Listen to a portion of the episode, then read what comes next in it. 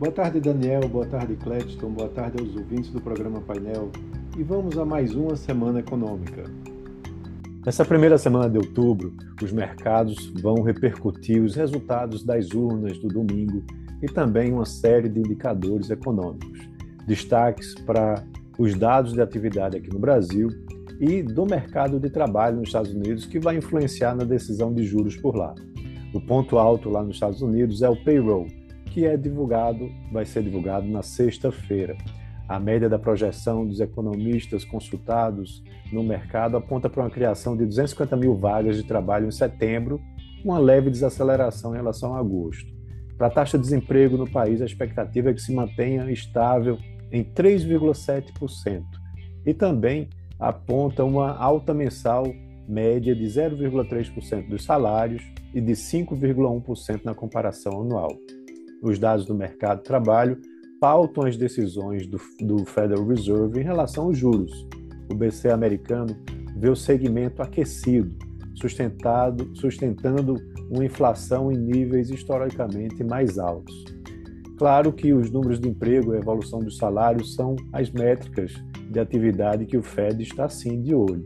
Portanto, os dados da, da sexta-feira vão ser importantes para a precificação dos movimentos futuros da política monetária americana. A próxima reunião do Comitê de Mercado Aberto do Fed, o FONC, só vai acontecer no começo de novembro, e até lá são esperados novos dados de inflação e emprego que vão ajudar também nessa decisão. Antes do payroll, há também a divulgação de outros dados do mercado de trabalho. Já na terça-feira, sai o relatório JOLTS de oferta de empregos referentes a agosto. É, na quarta, a pesquisa ADP e, o, e também uh, há uma expectativa de criação de 200 mil vagas no setor privado. E aqui no Brasil, né, na agenda que a gente acompanha, primeiro destaque é a produção industrial do mês de agosto, que vai ser divulgado na quarta-feira. Há uma previsão de retração em relação ao mês de julho e de alta na comparação anual. Nos cálculos dos, uh, da, dos analistas financeiros, tanto a parte de manufatura quanto a de mineração e extrativismo devem recuar, puxando o índice para baixo. Na sexta, é a vez do indicador de vendas do varejo. Há uma expectativa de recuo de 0,2%, tanto no núcleo quanto no índice mais amplo, na comparação com o mês de julho. É, os ajustes sazonais nas vendas do, do varejo mostram alta volatilidade, né, sobretudo no índice mais amplo.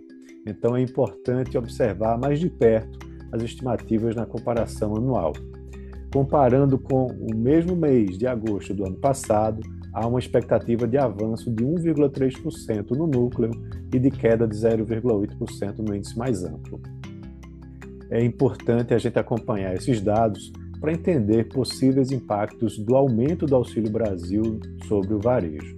Antes dos indicadores de atividade econômica de agosto, a balança comercial de setembro vai ser divulgada já na segunda-feira. Há uma expectativa de superávit de 4,5 bilhões de dólares, comparando né, com, uma, é, com um saldo positivo de 4,4 bilhões é, que foram registrados no mês de agosto do ano passado. As exportações devem acelerar, enquanto as importações devem sofrer desaceleração. No acumulado de 12 meses, o superávit da balança comercial deve então alcançar 52,9 bilhões de dólares. Então é isso. Um abraço a todos e tenham uma ótima semana.